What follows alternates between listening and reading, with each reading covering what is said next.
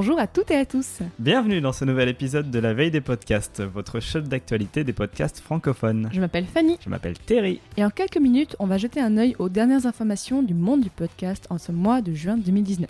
Ce mois-ci, on a donc de l'actu, un agenda d'événements et on finira avec un dossier sur Magellan.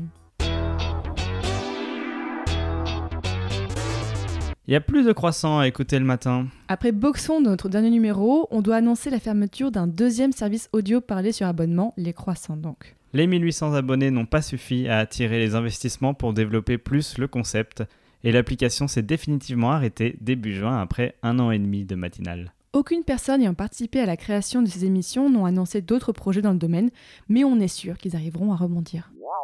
La RTBF cherche son nouveau podcast. Après avoir produit Doulange et Salade Tout sur le même principe, l'entreprise publique belge appelle à nouveau à l'envoi de concepts de podcast. Deux projets au maximum recevront jusqu'à 20 000 euros d'aide au développement et à la production en échange du résultat final. Et le challenge est de taille, car le service public demande cette année des idées d'émissions autour de l'intimité des jeunes de 16 à 24 ans, afin de produire une émission à destination de cette même tranche d'âge de la population. Comment avez-vous découvert les podcasts que vous écoutez? C'est la question posée à des Canadiens par un institut de sondage. Et c'est via la famille et les amis que les Nord-Américains ont reçu le plus de recommandations de podcasts. 38% répondent en avoir découvert par ce biais. La deuxième réponse la plus donnée est une recommandation par réseaux sociaux, puis par un site web, et en quatrième place à 30% par la recommandation de la part d'un autre podcast. La radio, les magazines et le classement iTunes sont les moyens les moins efficaces, cités par moins de 20 personnes sur 100. Quoi de neuf chez les géants de la lecture de podcasts Le challenger Spotify a publié une version de son application mobile qui met le podcast au même niveau que la musique, dans deux onglets distincts. Aux États-Unis, le logiciel propose aussi une alternance de podcasts et de musique dans une playlist prévue pour votre trajet quotidien. Chez Google, on a commencé à mettre des boutons de lecture de podcast dans les résultats du moteur de recherche. Alors pour l'instant, il faut taper le nom du podcast pour pouvoir en écouter les épisodes les plus récents directement depuis la recherche. Mais le but du géant américain est de proposer des podcasts pour toutes les recherches.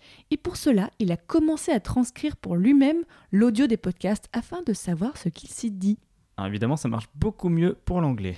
Et enfin, l'historique Apple se refait une jeunesse en annonçant une application Apple Podcast indépendante d'iTunes pour ses ordinateurs dans la prochaine version de Mac OS. Parmi les nouveautés annoncées, des illustrations d'animateurs et animatrices pour les podcasts au plus grand succès, quelque chose dont on vous parle dans la prochaine news, et aussi la transcription en texte des podcasts. Comme les copains de Google. Les catégories Apple se mettent enfin à la page. Elles font office de standard dans le tri des podcasts et n'étaient plus adaptées à ce qui se passe dans le domaine actuellement. Apple vient d'annoncer pour la fin de l'été 70 nouvelles catégories et 30 changements dans les existantes. La liste est déjà disponible et on vous la met en lien dans la description, mais on vous conseille d'attendre quelques mois pour vraiment changer votre catégorie, le temps que les applications d'écoute intègrent aussi ces nouveautés. Pour terminer sur les applications audio, la suédoise Acast a été traduite en français et chez eux, seuls les podcasts qui ont donné leur accord sont disponibles à l'écoute. C'est le dossier, dossier. On a un dossier. Ah ouais. Tout le monde parle de ce nouveau voyageur qui veut dresser de nouvelles cartes dans le monde des podcasts. Magellan a débarqué en ce mois de juin pour tenter de faire payer pour du podcast. Ces derniers mois, l'application avait fait parler d'elle avec l'annonce des 4 millions d'euros récoltés pour le financement, l'embauche de têtes d'affiches célèbres et un plan de communication à la hauteur du boss, l'ancien PDG de Radio France. Mathieu Gallet, donc, en passant à la télé et dans la presse nationale, a sûrement quand même réexpliqué ce qu'était un podcast à des millions de personnes qui l'ignoraient et a peut-être rapproché le média du grand public. En revanche, il s'est pas fait que des amis parmi les créatrices et créateurs de podcasts. Yann Reader de Radio Kawa a rédigé un manifeste qui s'oppose publiquement à l'utilisation des podcasts existants pour placer de la pub autour, pour faire la promo de ses propres créations payantes ou gratuites, ou aux pratiques qui restreignent la liberté des auditeurs, auditrices ou des créateurs, créatrices. Plus de 150 personnes se sont jointes à cet appel en le signant. Et d'un autre côté, le groupement des éditeurs de contenu et services en ligne a annoncé créer un groupe de travail sur le sujet de la distribution des podcasts. Binge Audio, Toutac, Cosa Vostra, Prisma Media et Radio France, qui a aussi demandé le retrait de ses émissions de l'application, sont membres de ce groupement. Pour ce qui est du contenu de Magellan, on retrouve donc plus ou moins les 700 000 podcasts connus d'Apple Podcasts, et dans la version payante à 5 euros par mois, des archives de l'INA, des histoires de Franck Ferrand ou encore Claire Chazal et Michel Drucker qui lisent des livres. Affaire à suivre, on vous parlera encore sûrement de Magellan dans les prochains numéros. On ne fait que suivre l'actualité. Et on finit par un rapide agenda un peu parisano-parisien, on avoue. Ce week-end, le 22 et 23 juin, c'est MP3 Paris, le week-end de rencontre des créateurs et créatrices de fiction audio et de podcast. Il y aura notamment un enregistrement du podcast Le Bureau des Mystères, une conférence sur le podcast organisée par Blast et les résultats du concours du podcaston organisé par Micro Stockholm. C'est gratuit et vous pouvez encore prendre vos places.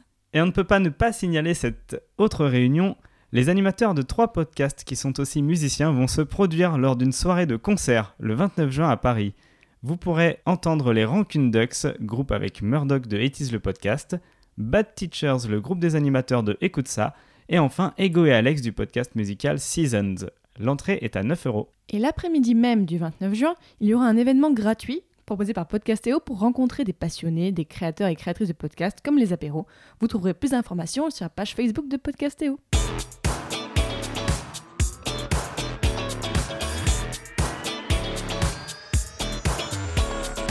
C'était l'épisode 12 de la veille des podcasts.